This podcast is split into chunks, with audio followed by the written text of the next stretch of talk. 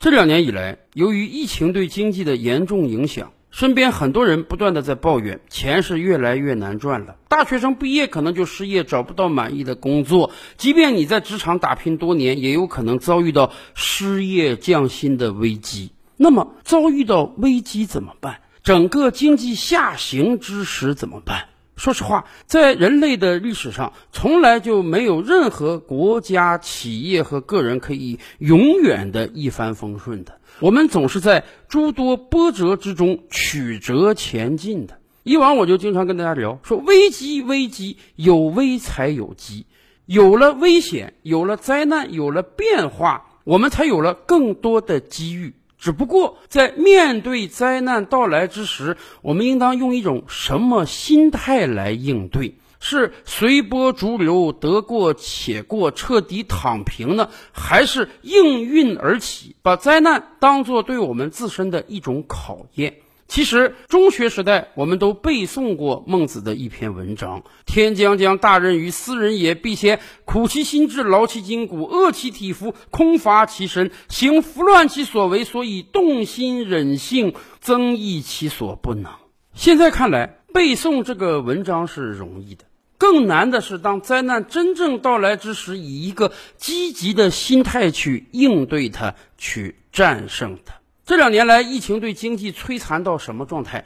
有的行业彻底就没有了，比如说旅游业。疫情之前，我们的旅游业有多么发达呀？每一年出国旅游的中国人数大概有一点四亿之多，占人口的十分之一呀。国内游更是一片火爆，有多少人失重金建酒店？建餐馆、建旅游景点，就是为了多赚一点钱。结果疫情到来之后，海外旅游业现在归零了，国内旅游业也是备受摧残。不知道有多少旅游业的从业者在坚持了很多个月之后，不得不重新去找一份工作。不光旅游业啊，教培行业又何尝不是这样？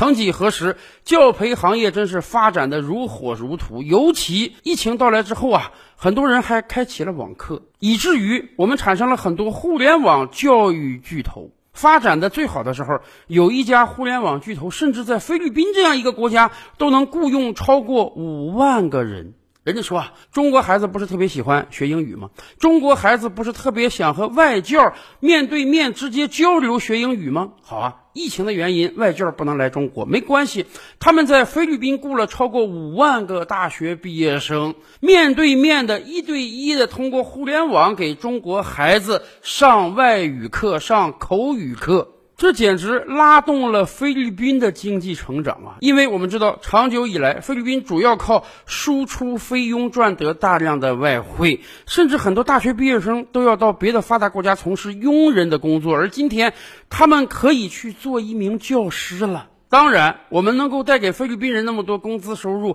这些互联网教育巨头的股价更是打着滚儿的、翻着番儿的往上涨。然而，由于众所周知的原因，一夕之间，所有的教培巨头都完蛋了。越是规模大的，越是全国性的，越支撑不下去了。虽然有很多人觉得惋惜，虽然有很多人说：“哎呀，上百万的教培从业者从此失去了舞台。”但是我们也清楚啊，对教培行业的过度投入，实际上掏空了中国很多个家庭。也让我们的孩子拥有了一个不那么幸福的童年，所以长痛不如短痛，我们痛下决心改革教培行业。但是，当然，对于大量的教培公司而言，对于大量的教培业从业者而言，这确实是灭顶之灾。遭遇到了这样的系统性风险之后怎么办？教培人有没有自救的能力？在这里，我们就不得不说一家很成功的公司了——新东方。新东方这个名字在留学生心目中呢，绝对是如雷贯耳的。在过往二十多年的时间里，不知道有多少中国留学生经过了新东方的培训，通过了托福、GRE 考试，可以去往大洋彼岸留学。当然，新东方也从当年一个小小的培训学校成长为教育大鳄，到美国上市，甚至几年之前还有一部票房收入极高、口碑炸裂的影片《中国合伙人》，讲述的就是新东方创业、成长、上市的故事的。说实话，中国的企业是很多的，但是通过一部电影为一个企业树碑立传，而且获得了非常多的青睐，这种情况简直是绝无仅有的。然而，就是这样的新东方，在教培行业巨变之时，也遭遇到了重大的危机。我们以前经常讲啊。当海水退却之后，我们才能发现出谁是在裸泳；当整个行业遭遇到灭顶之灾之时，我们才能真正辨别出哪些公司是真正的好公司、有良心的公司。有很多培训学校，当危机到来之时，可能会拖欠学员的学费，可能会拖欠员工的工资，可能会拖欠房东的房租。他们可以两手一摊说：“没办法呀，我这个学校干的挺好的，但是咱们现在政策变了，我这个行业没法干了，所以这是天灾人祸，我还不起你们的钱，我就拍拍屁股走人吧。”甚至还有很多学校明明经营的不错呀。他们借这个机会来个金蝉脱壳，占有学员大量未消费的学费，然后就搞成失联状态了。在这一两年的时间里，我不知道中国家长面临了多少次学校跑路的新闻。然而，新东方有这样的情况吗？没有。新东方裁掉了几万人，新东方大量的学校关闭。新东方的股价甚至跌去了百分之九十，然而我们没有听到过家长围堵新东方学校要求退费的新闻，我们没有听到网上有人抱怨说新东方怎么也跑路了，因为人家从来就没有跑路。新东方的创始人俞敏洪曾经说过啊，从他开始办学校那天起，他就对自己有一个要求，账上随时随地要趴着两笔钱，任何情况都不能动用。哪两笔钱？一笔就是学生预交的学费，一笔就是需要开给员工的工资。我们很多人在教培行业火爆之时，特别愿意去开一个学校啊，甚至有人跟你讲，开学校太棒了。为什么？你学校刚一开张，你就可以大量的预收学费。收个三个月、六个月，绝对司空见惯。很多学校动辄跟你讲，你报一年吧，你报两年吧，你报的时间越长呢，我给你打折越优惠。所以，有的学校刚开张就能收到上百万甚至上千万的学费。对于创业者而言，这实在是太好了，大大的缓解了我的资金紧张状态。甚至我这个学校刚开张还没干多长时间呢，我投入的本儿就回来了。然而，很多人可能忘记了一件事啊。那就是人家预交给你的学费，那不是你的钱呀，那是暂时放在这里借给你的钱，你得真把课上完了才能转化成你的钱。可是很多人不知道是不明白这个道理，还是有意装作不知道，他们堂而皇之的把人家的学费拿过来，然后。用掉了。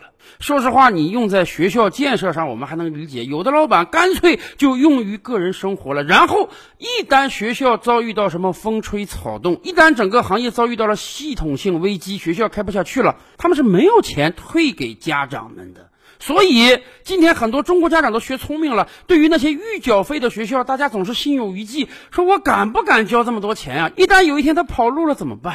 只是拖欠学费，我们还能理解。还有很多学校是拖欠老师工资的，很多老板会以各种各样的理由跟老师讲：“哎呀，现在经营情况不太好，这样吧，工资我拖你个两三个月，又不是不给，将来到日子在一块儿给吗？”所以我们会发现，大量倒闭的学校，不但家长要维权呀，员工也要维权呀。而新东方没有出现这样的事，因为俞敏洪从最开始就对自己做了这样的规定：预收家长的学费，这个钱要趴在账上，你要防止有一天我们不能给人家上课了，这个钱要随时随地还给人家的。而员工工资更不能拖欠，账上随时随地要有充足的流动资金，即便学不办下去了。还要把员工工资开掉，而且绝不止当月工资，还有对于员工的赔偿金。新政调整之下，新东方裁掉了几万人，对于这些人而言，在教育领域从事了很多年，突然有一天失去了自己的舞台，这个心情当然是沉重的。但反过来讲，他们也是幸运的，因为相比那些还有维权的同行呢，新东方在裁人的时候给足了补偿，按照国家相关法律规定给了补偿，因为新东方账上预备了这笔资金。